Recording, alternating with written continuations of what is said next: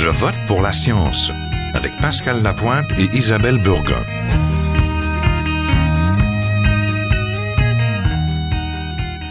Cette semaine, les scientifiques en campagne. Bonjour Pascal. Bonjour Isabelle. Alors Isabelle, le titre est sans doute un peu ambitieux. Nos deux invités ne se lancent pas dans la campagne électorale. Et pourtant, on pourrait s'y tromper. Tout d'abord, Dialogue pour un Canada vert est une initiative qui a mobilisé 70 chercheurs d'un peu partout au Canada et de toutes les disciplines afin que la politique canadienne sur le climat s'arrime davantage à des connaissances scientifiques solides. Et Evidence for Democracy est pour sa part une mobilisation ayant pour objectif que la science se fasse davantage entendre en politique. Alors, mobiliser, se faire entendre en politique, ce sont des termes que l'actualité ne nous habitue pas en général à associer aux scientifiques. Déjà, on se plaint souvent du fait qu'ils sont pas assez nombreux à vulgariser, et tout à coup, voilà qu'on découvre des chercheurs qui parlent tout haut de leur mécontentement ou de leur frustration sur la façon dont la science est utilisée en politique. Ou pas utilisée, c'est ce dont on va parler avec nos deux invités. D'abord, Catherine Potvin, professeure au département de biologie de l'Université McGill et initiatrice de Dialogue pour un Canada vert. Bonjour. Bonjour. Et Bella Josh, du département de physique de l'Université d'Ottawa, un de ceux qui appuient Evidence for Democracy. Bonjour. Bonjour. Tous les deux, vos projets sont différents, les actions envisagées ne sont pas les mêmes, mais ça part d'une même frustration, comme disait Pascal à l'instant. Catherine Potvin, d'abord avec vous. Vous avez lancé donc officiellement Dialogue pour un Canada vert en mars dernier. On en avait déjà parlé ici à, à Je vote pour la science. Le regroupement avait commencé à faire parler de lui l'année d'avant, avec l'approche de la conférence des Nations Unies sur le climat. Vous aviez notamment publié une lettre expliquant l'importance d'une mobilisation en prévision de cette conférence. Et c'était juste avant la méga marche sur le climat de New York qui avait rassemblé 300 000 personnes, rappelons-le. Bref, Parlez-nous de la frustration, celle qui est propre aux scientifiques. On n'a pas l'habitude de l'entendre, cette frustration. Peut-être que mon collègue de Evidence for Democracy peut parler plus de frustration parce que nous, on a décidé d'être un mouvement qui était positif et je dirais plutôt que dans notre cas, c'est de dire les chercheurs, des gens comme moi qui travaillent depuis 30 ans, 20 ans, 15 ans, même 40 ans sur les changements climatiques, qui ont passé nos vies à réfléchir à des solutions, on a un devoir de les partager. Et euh, au-delà de la frustration, il y a la préoccupation dans notre cas euh, les changements climatiques, pour nous, c'est le plus grand problème environnemental auquel l'humanité est confrontée et on peut pas continuer d'ignorer ça. Alors, euh, notre mouvement essaie de dire oui, c'est un problème, mais il y a des solutions. Voici les solutions. C'est des solutions basées sur la science. Et ce qu'on veut, c'est partager ces connaissances-là. Euh, dans le préambule, vous parliez de vulgarisateur. C'est un peu ça qu'on est finalement et de dire aux citoyens, ben nous on vous dit voici ce qu'on peut faire. Maintenant vous demandez aux politiciens de le faire. Professeur Josh, êtes-vous plus frustré que la professeure Poitvin Oui, le mouvement est né d'une frustration, mais du fait que on a pour la première fois vraiment un gouvernement qui prend des décisions en ignorant les preuves, qui ne se base pas sur des études approfondies, quel que soit le sujet, que ce soit des sujets scientifiques, économiques, l'environnement ou même en société, la santé, elle obéit ou écoute certains groupes d'intérêt plutôt que de d'établir ou de consulter les experts du domaine. Alors on voudrait que le, le respect soit accordé aux experts dans quel que soit le domaine d'importance parce que une société ne peut prospérer que si elle prend des décisions bien informées avec les, les meilleures euh, connaissances et une étude approfondie de, des problèmes. Et c'est le cœur même de, du titre de votre euh, de votre groupe Evidence for Democracy. Evidence for Democracy. On veut que la démocratie, pour prospérer, a besoin que les décisions soient prises sur des avec des preuves ou des une consultation et sur des bases d'un dossier bien réfléchi. On peut rappeler peut-être que certains auditeurs se rappellent peut-être d'avoir entendu parler d'Evidence for Democracy en 2012 et 2013. Vous étiez le groupe qui était derrière des manifs de scientifiques dans la rue. Certains avaient appelé ça la manif en sarreau. Euh, vous avez décidé d'une autre action cette année. Vous avez lancé ce qu'on appelle, ce que vous appelez le Science Pledge, une lettre d'appui à la science que vous avez commencé par faire circuler parmi les députés ou les candidats des différents partis. On a retrouvé beaucoup de signataires du NPD, du Parti Vert, du Parti libéral, mais au moment où on allait rentrer en studio, il y avait encore aucun conservateur qui avait signé. Est-ce que vous êtes surpris? Non, on n'est pas surpris pour une autre raison, c'est que, indépendamment du côté euh, idéologique, euh, on a un parti où le chef du parti contrôle ses membres euh, très étroitement. Euh, comme on a appris, euh, les, les, candidats conservateurs n'ont pas le droit de participer au débat de candidats dans leur comté. On les tient loin de tout. on ne, essentiellement, on veut contrôler le message, on veut contrôler l'agenda. Et c'est tout simplement dans cette, euh, ça rentre dans cette même ligne idéologique de de tout que tout est décidé euh, à partir euh, du haut. Madame Potvin, avec Dialogue pour un Canada vert, vous êtes dans les mêmes eaux qu'Évidence for Democracy. Vous vous battez pour que les décisions politiques qui vont être prises en particulier à la conférence de Paris en décembre, soit prise en connaissance de cause. Alors parlez-nous donc du document Agir pour les changements climatiques qui est le cœur de votre démarche en ce moment. Ben, c'est un document qui est assez unique parce que c'est un consensus qui a été écrit à 70 mains. ça fait beaucoup de mains qui regardent beaucoup de virgules. Hein?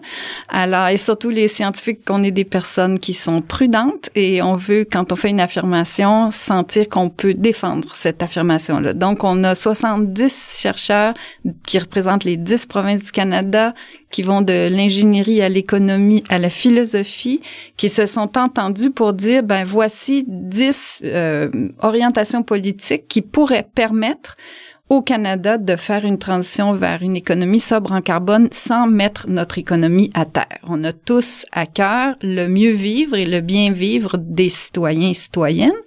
Et donc, euh, c'est ça la puissance de ce document-là, je pense, et le fait aussi qu'il représente la somme énorme de connaissances, il est bourré de références à des articles. Donc, c'est un document qui, qui fait ce que Evidence for Democracy euh, demande, qui donne l'information, parce qu'on est tout à fait d'accord avec Evidence for Democracy.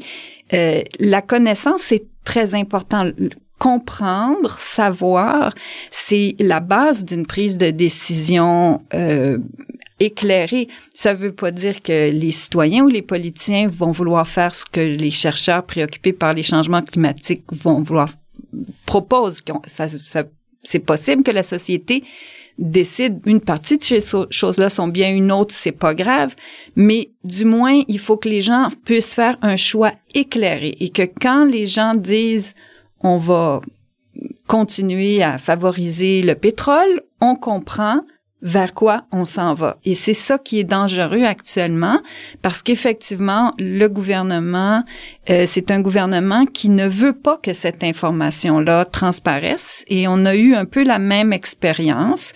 Nous, on a envoyé tous nos documents, même au moment de les écrire, les brouillons euh, aux partis politiques, nous n'avons jamais eu de réponse, ni du gouvernement fédéral, à aucun moment, ni du Parti conservateur, à aucun moment. Nous sommes allés jusqu'à envoyer en recommandé notre document Agir sur les changements climatiques.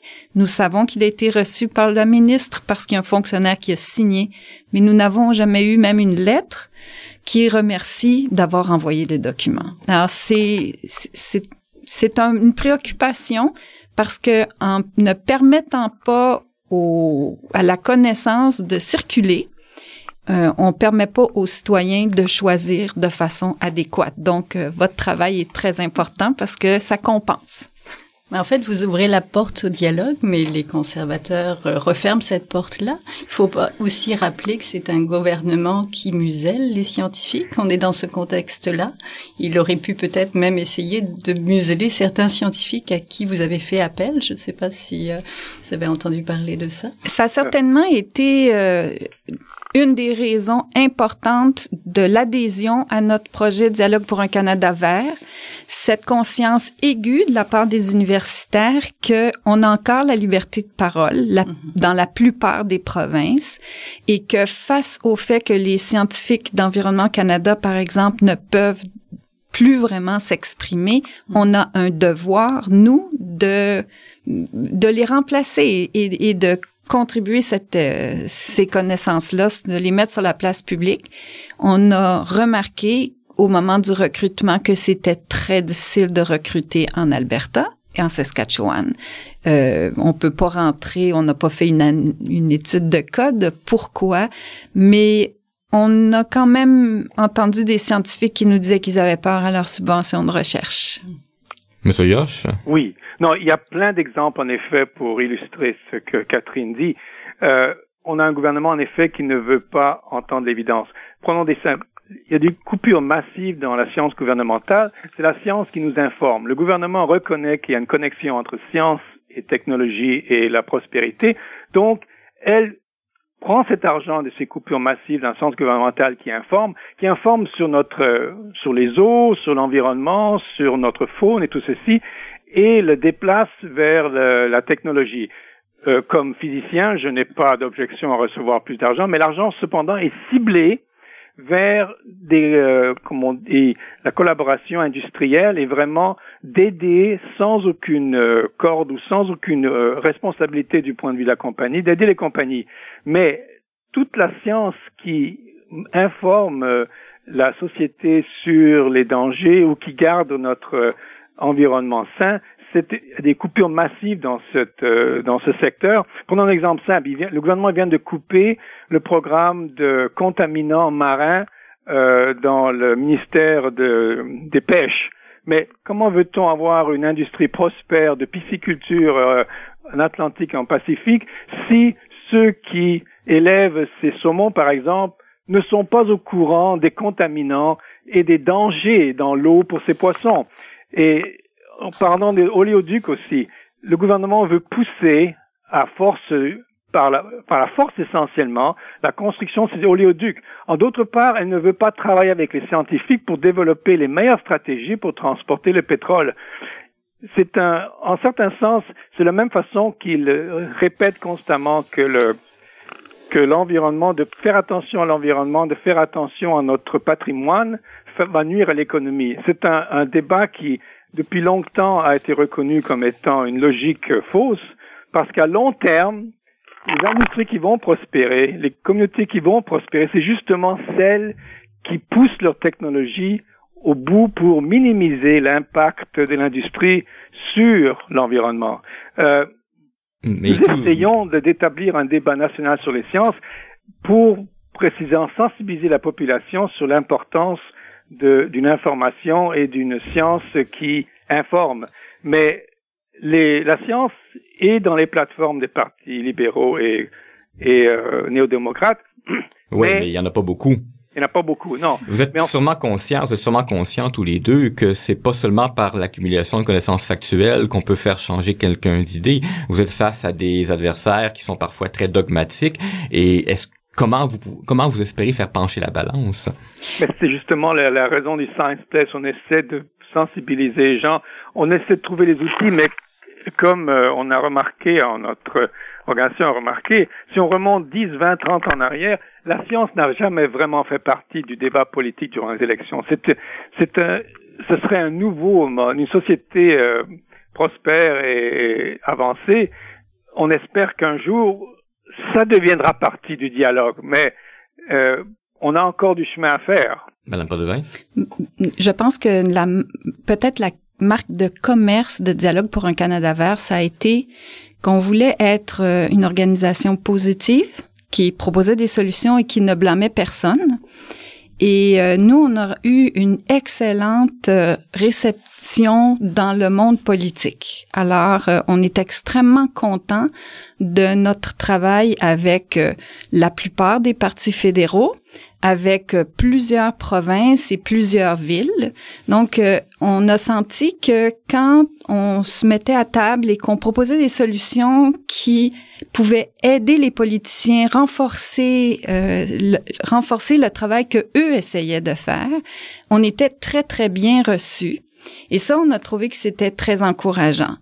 Une des questions, on a commencé à, à discuter avec des fonctionnaires du gouvernement et des députés avant même d'avoir fini la rédaction de notre document, donc on, on était peut-être à mi-parcours de, de notre propre consensus de chercheurs et on a on, s'est mis à discuter avec les gens du milieu politique en leur disant et est-ce qu'il y a des choses que vous attendez de nous? Qu'est-ce qu'on peut faire qui vous serait utile? Donc ils ont aussi aidé à nous aider à, à écrire de façon à répondre à certaines de leurs questions et une des questions qui revenait toujours, que ce soit des villes, des provinces ou du fédéral, c'était l'acceptabilité sociale.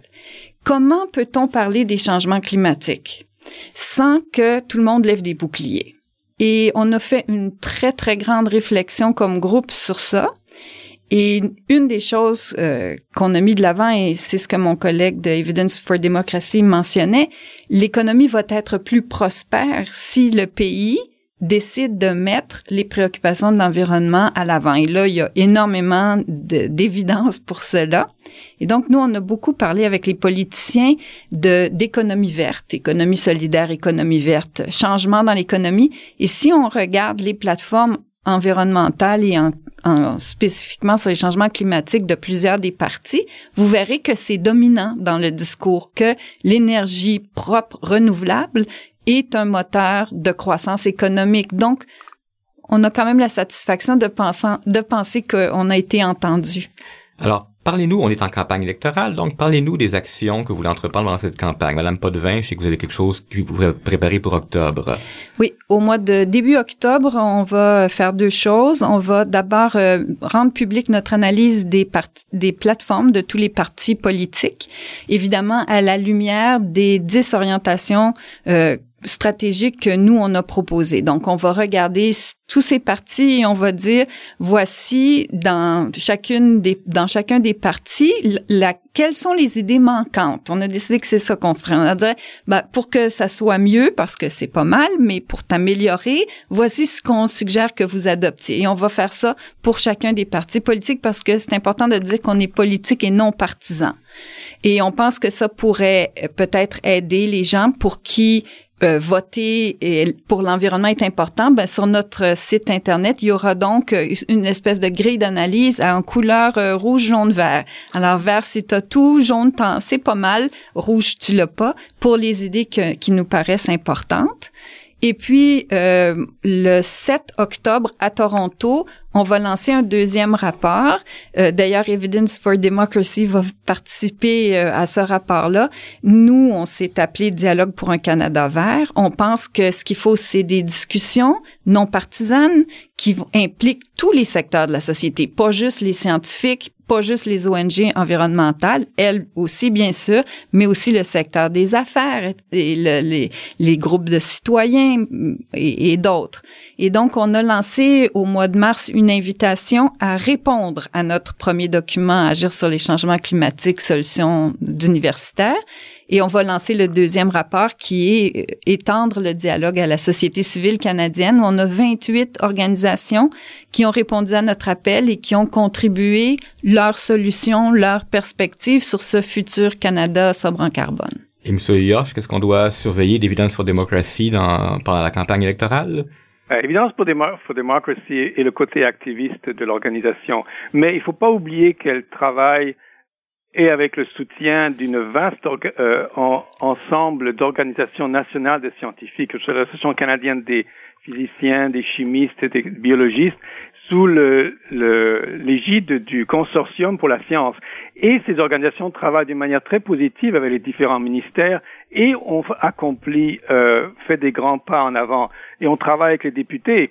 Par exemple, euh, l'investissement majeur que le gouvernement continue à faire dans les sciences, que ce soit pour à travers le FCI, les chaires de recherche du Canada, est un peu le résultat de notre poussée continuelle pour insister que une bonne économie, une bonne euh, prospérité vient avec un milieu académique, un milieu de recherche qui est euh, qui est fort et qui a de qualité. Le gouvernement a reconnu ceci et en diminuant son investissement du côté gouvernemental, elle a dit ben c'est les universités qui devraient être responsables. C'est là que va aller l'argent. Mais euh, l'aspect que j'avais montré pour Evidence for Democracy, c'est de pousser cet côté d'activisme ou de lobby, comme on dit, le, lobby euh, dans la population, la grande population, ce qui est un défi un peu plus grand de rassembler euh, cette, euh, ces gens sous un, un, message qui est beaucoup plus complexe. C'est pour ça que il y a beaucoup de, d'aspects à ceci et ils ont euh, Evidence for Democracy à travers le Science Pledge voulait souligner une chose euh, essentiellement que on voudrait rappeler constamment que une démocratie est une démocratie qui prend ses décisions basées sur des preuves. Par exemple, une des choses pour lesquelles on travaille, c'est les euh, c'est le, le, retour au formulaire long du recensement et ramener le conseiller euh, en sciences. Oui, le conseiller scientifique du, conseiller scientifique qui avait Carty était le dernier qui était avait été nommé par Paul Martin, mais ensuite quand les, euh, les conservateurs sont venus au pouvoir, c'est la première chose qu'ils ont éliminée, c'est le conseiller scientifique. Pour l'instant, c'est. Ben, je, note, je note aussi que vous suggérez euh, aux gens de signer le Science Pledge, la lettre d'appui, vous suggérez aux gens de la faire circuler un maximum d'organisations. Euh, vous semblez aussi euh, suggérer à vos comme à vos partisans de organiser des visionnements locaux, le Science of the Labs, le documentaire de la CBC l'année dernière sur les coupures en sciences. Je vais ouvrir une parenthèse sur une, une chose que j'ai notée. La directrice de Evidence for Democracy, Cathy Gibbs, a signé une lettre dans le Toronto Star dans laquelle elle se désolait qu'il n'y ait pas de questions sur la science lors des débats des chefs. Et donc, elle ouvrait la porte à cette possibilité. Pourquoi est-ce qu'il n'y aurait pas un débat sur la science entre des candidats locaux euh, aux prochaines élections? C'est une parenthèse que j'ai ouverte parce que, comme Isabelle pourrait le confirmer, je vote pour la science, souvent encouragé cette idée-là de débat sur la science et on en avait, on avait contribué. Même, oui. Voilà, on avait contribué à en organiser un en 2012. Euh, Changeons de direction et vous avez ouvert tantôt la porte à la question du baillon des scientifiques du gouvernement fédéral. Euh, les partis d'opposition, les Verts, le Bloc québécois, les libéraux, le NPD, tous ont un moment ou un autre pris la défense des scientifiques, baillonnés et déclaré qu'ils prendraient des mesures. Est-ce que vous êtes satisfait des engagements entendus jusqu'ici? Madame Potvin ou Monsieur Yosh qui ah, mais, mais, Evidence for Democracy a publié un grand un document important euh, l'automne dernier qui avait analysé le, la contribution le, avait fait une note d'évaluation pour chaque euh, département euh, sur le, comment dire, Can Scientists Speak, le document s'appelle, il est disponible sur le web. Elle a évalué chaque ministère fédéral pour leur ouverture à la communication et l'accès à l'information.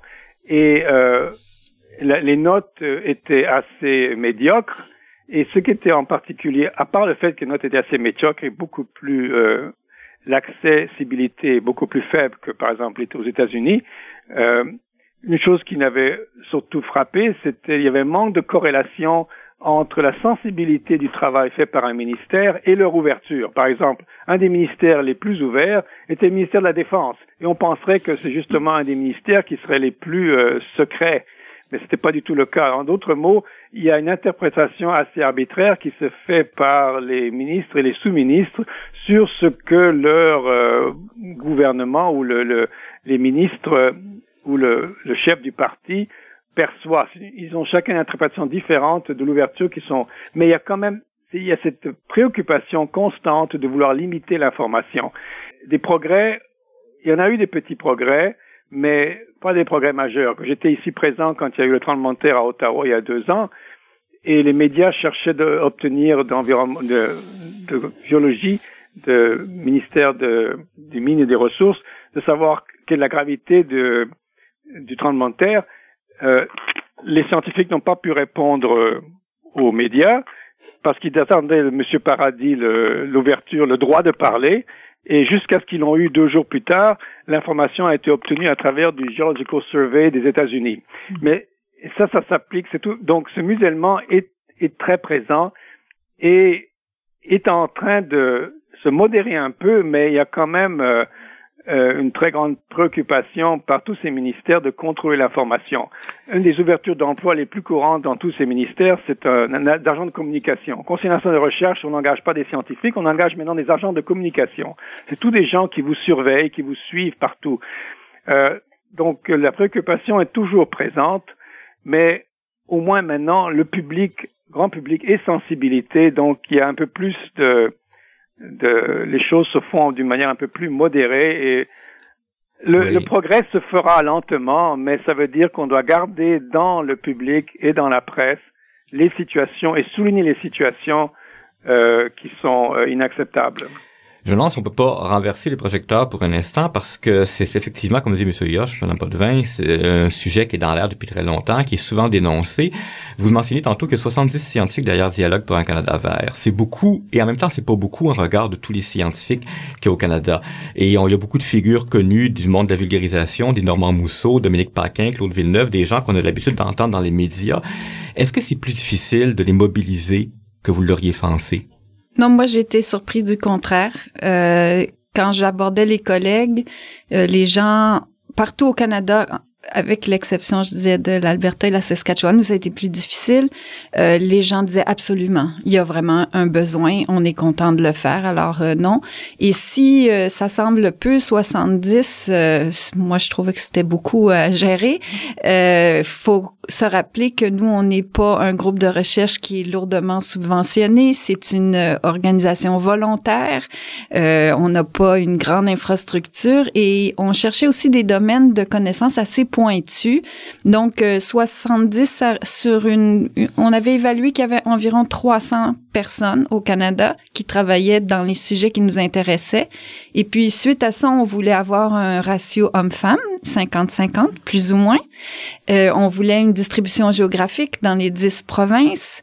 Donc, euh, ces contraintes-là font que pour ainsi dire, presque tout le monde qui a été invité a accepté.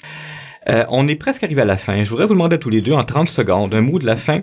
Est-ce que vous avez des attentes particulières face à la campagne électorale pour les prochaines semaines? Madame Potvin, peut-être? 30 secondes? Moi, je voudrais beaucoup un débat sur les changements climatiques et je voudrais que les gens se rendent compte qu'il n'y aura pas une économie prospère si on fait semblant qu'il n'y a pas des enjeux d'environnement et d'équité sociale. Alors, euh, j'espère que les citoyens vont demander ça des partis politiques.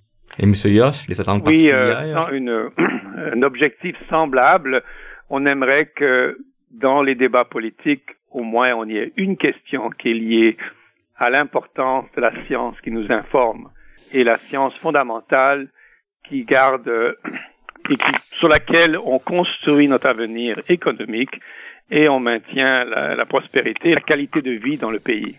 Ben merci à, à, tous les deux, c'est tout le temps qu'on avait. Merci donc à Catherine Potvin, professeure au département de biologie de l'Université McGill et initiatrice de Dialogue pour un Canada vert. Et merci à professeur Bella Josh du département de physique de l'Université d'Ottawa et un de ceux qui appuie évidemment Evidence for Democracy. C'est tout pour cette semaine. Je vote pour la science est une production de l'agence Science Presse. Vous pouvez réécouter cette émission et toutes les autres sur Internet. Vous pouvez nous suivre sur Twitter ou sur Facebook. Donc à la semaine prochaine. Merci. Au revoir. Au revoir, merci. Au revoir. Jin Jiahua est un chercheur typique de ceux pour qui les progrès de la bioinformatique ont préséance sur le sens biologique et pour qui la grosse science constitue la seule logique. On y parle de génome, de transcriptome et de.